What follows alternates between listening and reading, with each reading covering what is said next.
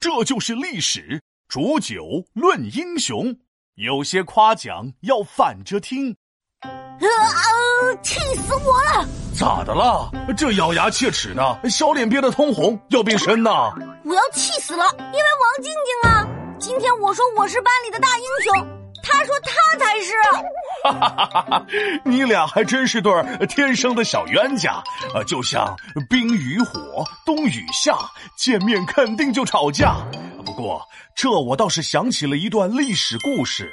煮酒论英雄，哎，赶紧给我讲讲，我听听故事消消气。好嘞，还记得上次我给你讲的曹操吗？记得呀，挟天子以令诸侯的那个嘛。没错，就是他。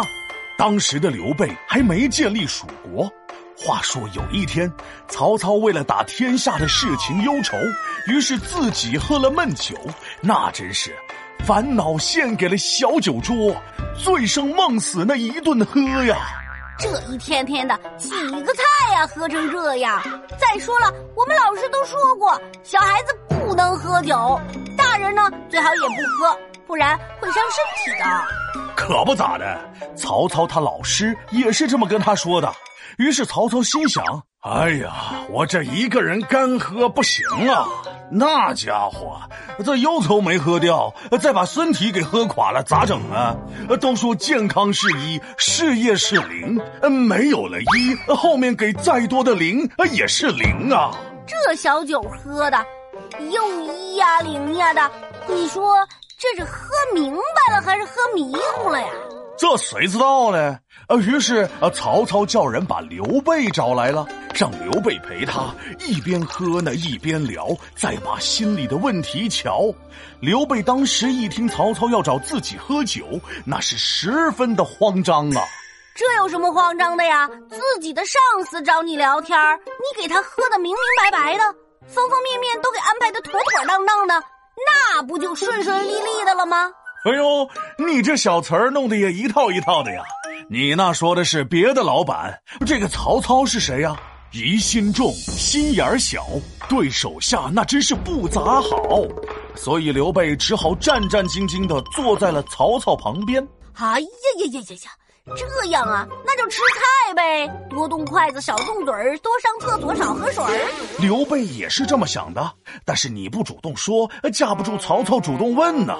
曹操举起了手中的酒杯，笑眯眯的看着刘备说：“啊，啊，小刘啊，啊不要拘谨，随便喝，随便聊，不要把我当你的领导啊啊，就把我当你的朋友，好不好？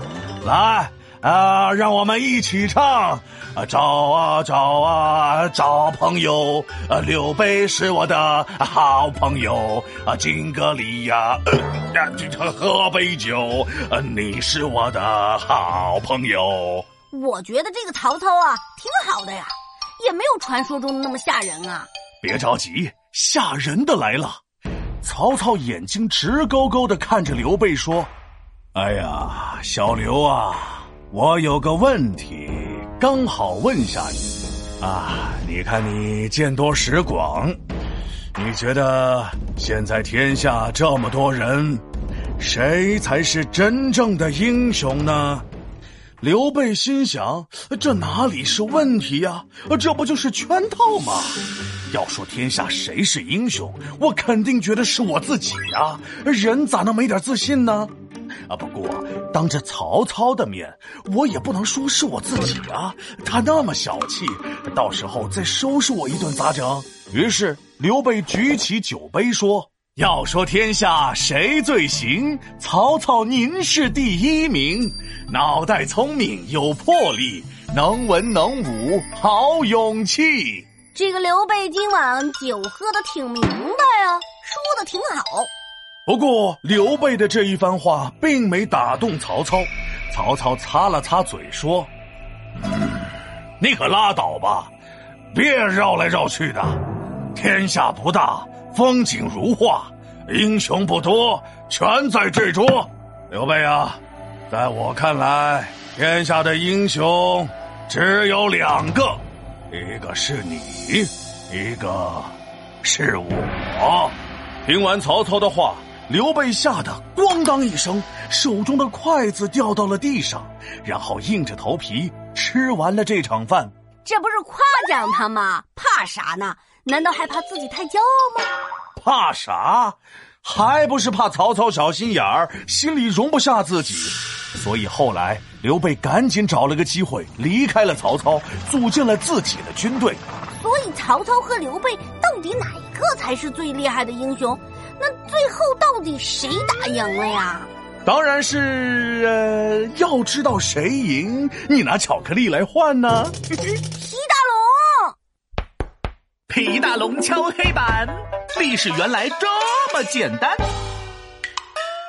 青梅煮酒议论英雄，曹操豪气，刘备装傻。